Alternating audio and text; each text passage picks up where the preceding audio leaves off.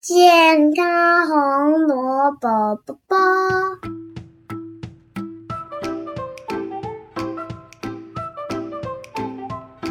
哦，我觉得最近的天气还不错诶，之前好冷哦，冷到几乎每天都要开暖气。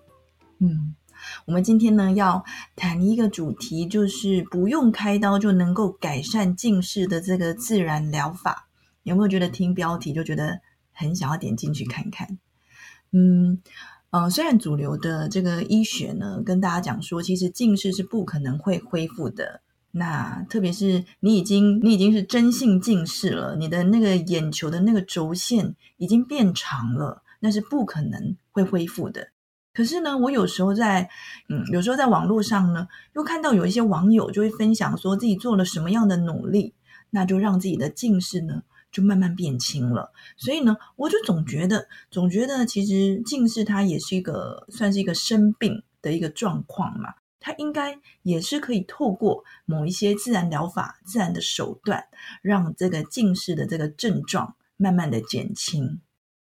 那在找寻这个近视的自然疗法呢，我也试了很多的呃方法，呃，像是日本的这种书籍，日本的医生呢就很容易会。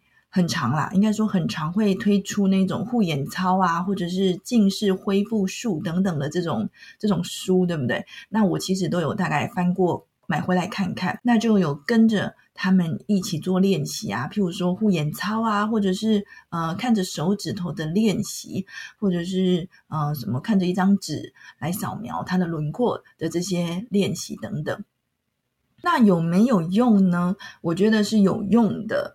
哦，不过呢，有一些眼睛的练习，我觉得好像有一点点的伤眼睛，而且对眼睛是一个负担吧。因为有一些护眼操啊，或者是有一些锻炼的方法，我觉得对眼睛有一点负担，所以呢，我就就没有做了。那直到最近呢，我又想要找这个近视的这个自然疗法，那在搜寻的过程中呢，就被我找到一个方法，叫做。背姿法，那我呃接触了这个背姿法之后呢，我就有认真的练习了，大概是两个月的时间，我就发现眼睛先不论有没有就是近视有没有改善，我就发现眼睛变得比较明亮，那也比较不容易觉得疲倦。嗯，那嗯，我想要讲讲我小时候近视的这个故事。嗯，其实我小时候的视力非常好哦，我是可以到远视哦，所以很多人看不到，就是很远很远的地方看不到，我都看得到。所以呢，小时候呢，大家就是同学，国小的时候呢，就会叫我千里眼，因为就是可以看到很远的地方。可是到了国中的时候呢，就是因为迷上一部卡通，叫做《闪电霹雳车》。嗯，我相信七年级生呢，应该有听过这一部卡通。我到现在还是非常的喜欢，就是通啊阿斯拉打开推进器，所以在有一年的暑假吧，我记得是国中一年级的时候，有一年的暑假呢，就是电视就一直在重播这个闪电霹雳车的这个卡通，而且它从第一季就一直播播播播播播，是连续不间断的一直播啊，所以我就狂看电视啊，而且那时候就是。也不懂得怎么样，呃，对待眼睛吧，就一直很认真的看我喜欢的卡通，然后呢，呃，又看得很近。那在暑假的时候呢，就有一天醒来，就发现，哎呦，远的地方好像看不太到，诶那就去看这个眼科医师，就发现就是假性近视啊，就点这个散瞳剂，晚上睡觉的时候要点这个散瞳剂。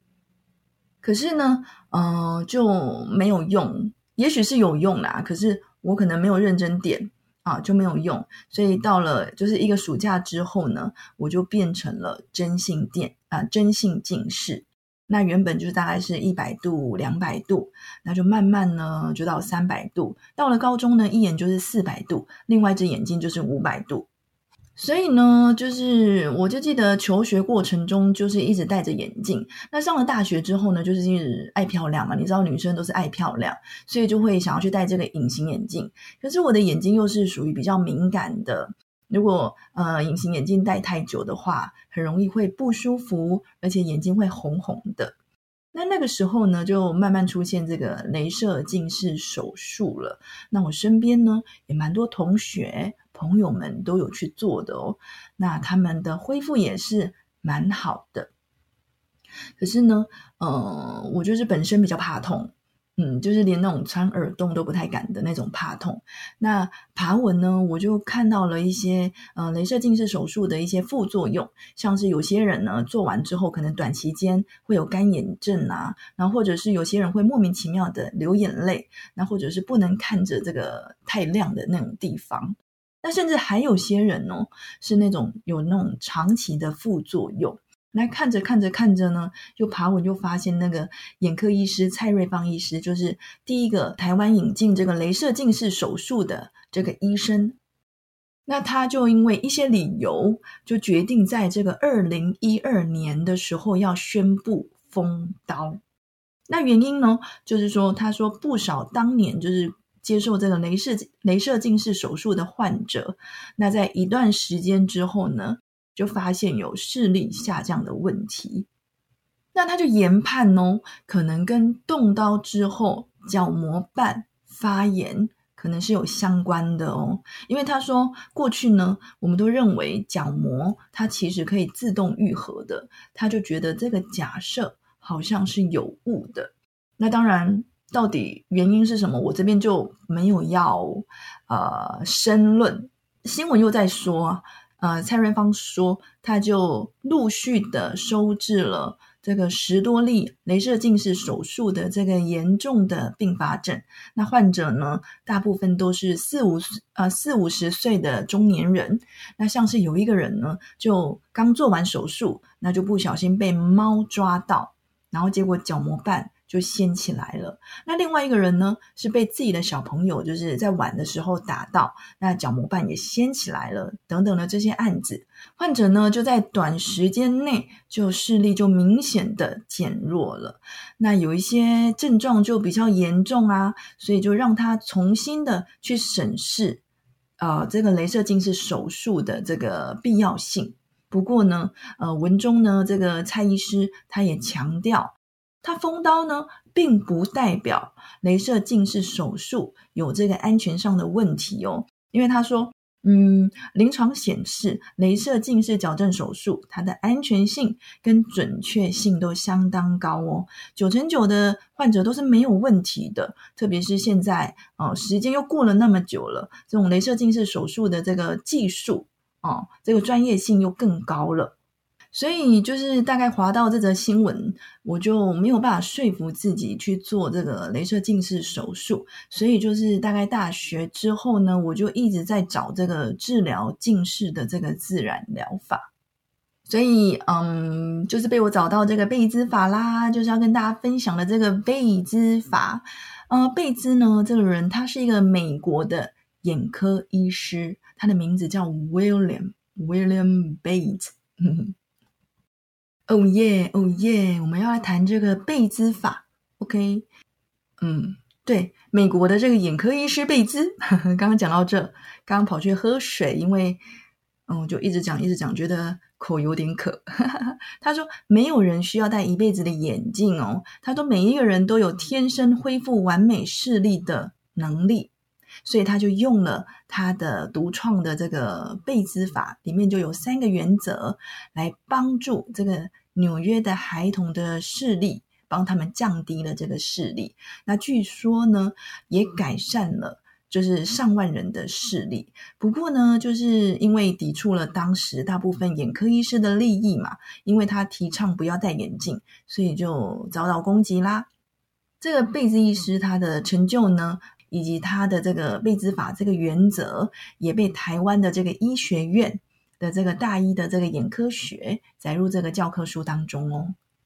那我当然就是兴起很浓厚的这个好奇心，好奇宝宝，所以我就开始找资料，就贝兹法本人，就看看他的照片呐，然后以及啊以及他过去的一些经验。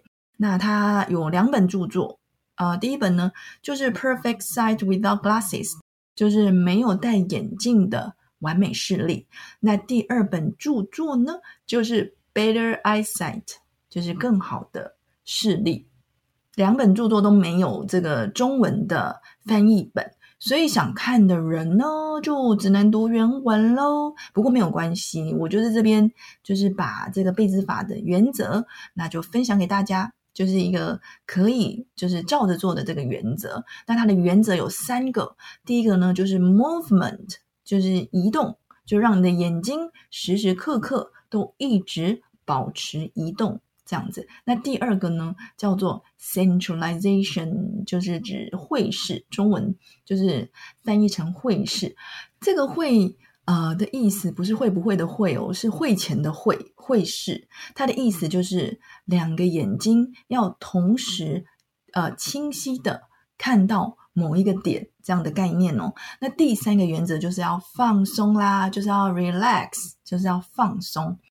那到底呃这三个？它的具体的做法又是什么呢？所以我就开始又啊疯狂的找寻资料啊，所以我就找到一个网友，他的名字叫做虾妈，他的文章啊，还有他的影片，我觉得有兴趣的人呢，可以去 Google 一下虾妈，他的虾就是很瞎的虾，虾妈就是瞎子的瞎，他的文章跟影片写的非常的清楚，所以呢，我就把他的文章跟影片呢全部都看完了，我就觉得哦。这样的方法感觉是落实在日常生活中，我觉得是可行的。对我来讲，不会太过的复杂，也不会太过困难，所以我就马上跟他约时间，想要跟他做访谈嘛。那我们就很开心嘛，就聊了一下。然后他就跟我分享说，其实他还没有接触贝兹法之前哦，大概三十岁之前都是戴这个六百度的眼镜。那接触了这个贝兹法之后呢，他就把这个贝兹法融入在呃生活当中，大概就每年呢，大概以这个一百五十度的这个度数在下降中。那目前呢，他说他的度数只剩下大概一百度，就是可以不用戴眼镜就可以出门了。哇塞，你看从六百度降到剩下一百度，那我就很好奇啊，我就问他说：“诶。那你的家人呢？譬如说你的小孩呀，他就说他两个小孩也是，就是从小就是接触这个贝兹法，所以他们两个小孩的视力也都非常的好哦，都是到这种一点零、一点二的这样子的完美视力。所以我就觉得哇，太棒了！我的近视搞不好真的有救了诶汪洋中又抓到一块浮木的感觉。我就马上跟他说：“我现在不要跟你讲太多，我要跟你约这个线上访谈的这个时间，来谈谈到底什么是贝兹法。可是就是非常的可惜，就是那一集节目就是因为收音的关系，就是爆音太多了，没办法使用。如果要去掉这个爆音，整个整集的这个声音就会变得非常的奇怪。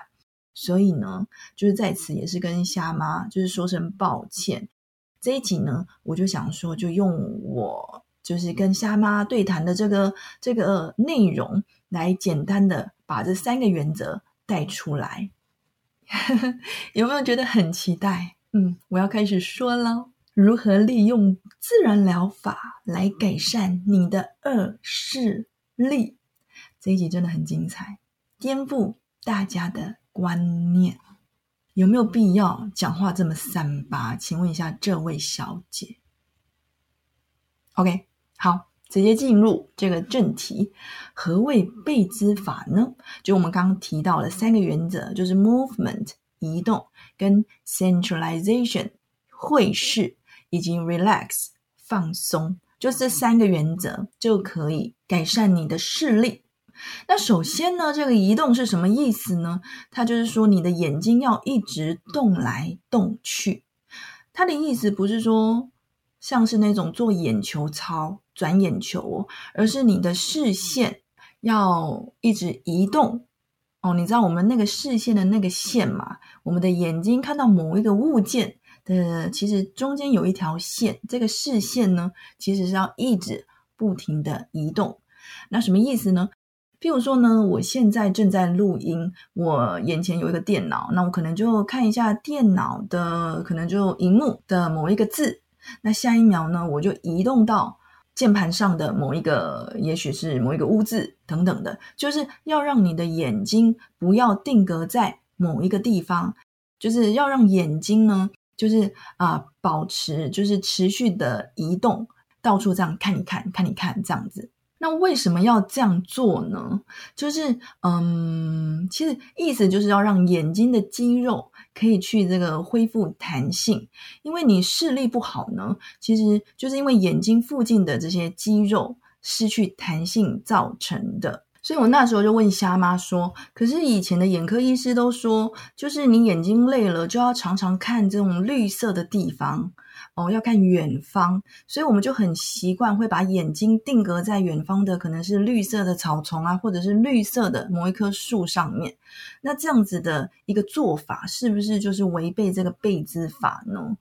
他说：“对哦，其实。”他说：“这样对眼睛其实真的不是很好。”他说：“你眼睛不舒服了，眼睛累了，就应该要快速的移动这个视线，看看别的地方，到处看一看，让眼睛动一动。那它的作用呢，就是要让眼睛的这个肌肉可以恢复这个弹性。”因为，嗯，我们的视力不好，就是因为眼睛附近的肌肉失去弹性了吧？它僵硬了、疲乏了，没有办法恢复成这个原本的这样子的长度，对不对？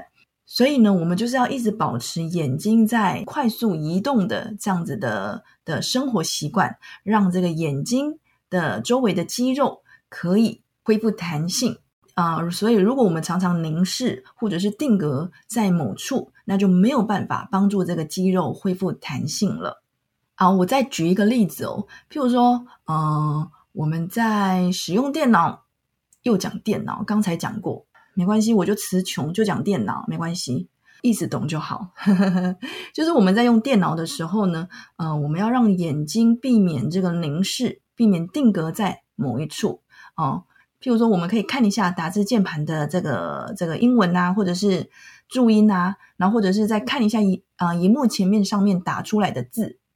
总而言之呢，就不要让你的视线一直落在同一个区块，甚至是同一个点。让这个视线可以一直啊远的近的，或者是左边右边一直这样到处移动。那当然看电视的时候呢，也可以用这样的原则。除了我们看电视距离不要太近之外呢，我们偶尔可以看看啊，可能字幕啊，字幕的某一个字，再看看啊这个画面的某一个角色，看看他穿衣服的细节啊，甚至他鼻子上面有痣啊，看看他的毛孔啊，都可以。总而言之呢，就是让你的眼睛。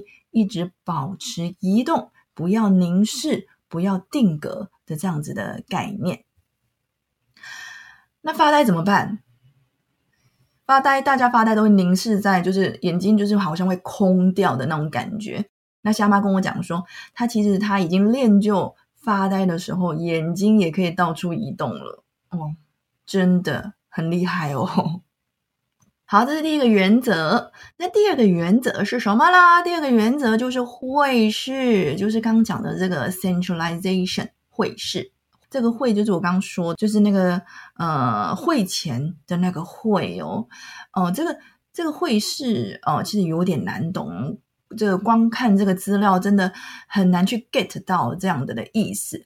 不过呢，从英文上面的解释，大概可以比较容易明白。就是你看，central 它其实就是一个集中、集中的这个意思嘛，centralize 使集中，所以就是让你的这个眼睛、你的视线，两只眼睛的视线哦，都可以集中在某一个点上，这叫做会视。它这边的意思就是说，你看东西，呃，两个眼睛要看着。看着同时间哦，看着某一个点，从某一个点看起，再勾勒出整体的一个画面。所以这样子的呃习惯，跟我们看东西的这个习惯有很大的不同哦。因为我们大部分看东西的时候呢，就是会大范围的这样扫描过去嘛。譬如说，我们看一本书的某一页，我们其实不太需要从第一个字看到最后一个字啊，我们大概就是整个扫描过去，大概就可以猜到那个意思嘛。嗯，像有些人读过这个速读法，就更能明白，就是整个闪视的那种那种感觉，就是用眼睛这样，呃，余光，或者是用眼睛这样发散的看，就可以瞄到这个极大的范围。这是我们大部分看东西的这个习惯。可是呢，贝兹法就认为说，你一个字一个字慢慢的看，才是最自然，而且是最正确使用眼睛的这个方式哦。而且如果你可以养成，就是你可以扫描这个字的轮廓，把它看得很清晰，那这样就会更好哦。会不会有点难懂啊？再举个例子给大家瞧瞧，譬如说，你这个时候跟一个人在讲话，我们的眼睛呢，是不是就会盯着那个人的脸？可是我们的视线呢，它其实不会盯在某一个点，我们可能就是会就是发散的看。可是你如果运用这个贝兹法的会视，你应该是要去聚焦在他脸上的一个某一个部位，譬如说，你可以跟他讲话的时候看他的睫毛。哦，哇，他睫毛蛮长的，或者是再看看他眼睛瞳孔的颜色，甚至呢，我们可以看看他的毛孔是大还是小，或者是黑痣上面有毛，或者是不小心粘在脸上的范例。讲到这个粘在这个脸上的范例，有谁会把饭粘在脸上啊？我跟你说，就真的有。就我今天呢，就是跟一个病人在聊这个饮食的状况。就发现呢，有一颗米饭粘在他哪里眉毛上面。一个很可爱的老爷爷，他就一口的山东腔问我说：“哎呀，营养师，那我的馒头要吃多少啊？”这样子，我就跟他说：“爷爷啊，你你中午的那个饭哦，粘在你的眉毛上面了。”他说：“哎呀，哎呀，哎呀，我糊涂了，我老糊涂了。”这样，那这样大家有没有懂一点这个会试的这个这个精髓？那要怎么样知道自己有没有做对呢？其实有一个简单的方法，就是当你的视线集中在某一个部位的时候，你做对这个会视的时候呢，你就会发现你那个其他的部分哦都是模糊的。譬如说，我们就很简单嘛，就可以把你的手指头放在你的眼睛前面，就一根手指头就好了。譬如说，你的食指你放在眼睛前面，那你就专心看，也许是某一个指纹。或者是指甲的某一个边缘，反正就某一点就对了。那你就会发现，你这样认真看那个点的时候，其他部位会是模糊的哦，对不对？这样就代表你的会视是有做对的。所以你就用这样的方法，不管你是看远还是看近，都要运用这个会视的技巧来训练我们已经疲乏的这个眼部周围的这个肌肉。这样子的概念呢，其实就有点类似我们身体在训练肌肉的这样子的过程。大家知道，肌肉一定是要训练才会强壮嘛，而且在训练的过程中呢，你也要给它按摩，你要舒缓它，它才不会僵硬，对不对？所以利用这种呃会式的这个方法，其实就是在训练我们疲乏的这个眼部周围的这个肌肉。那当然，确切会训练到哪一条肌肉啊，什么睫状肌等等的，等等的什么什么细节，这些我就不多说了，不然真的会搞得太复杂，这集节目可能会太长。我就纯粹说一个大家能够简单明白、简单执行的一个方法，这样子。那如果你想要知道里面的一个原理呀，或者是想要知道更深更深的一个一个帮助哪一条肌肉怎么样怎么样呢？你就可以自己去看这个原文书。我是营养师陈诗婷。下次见。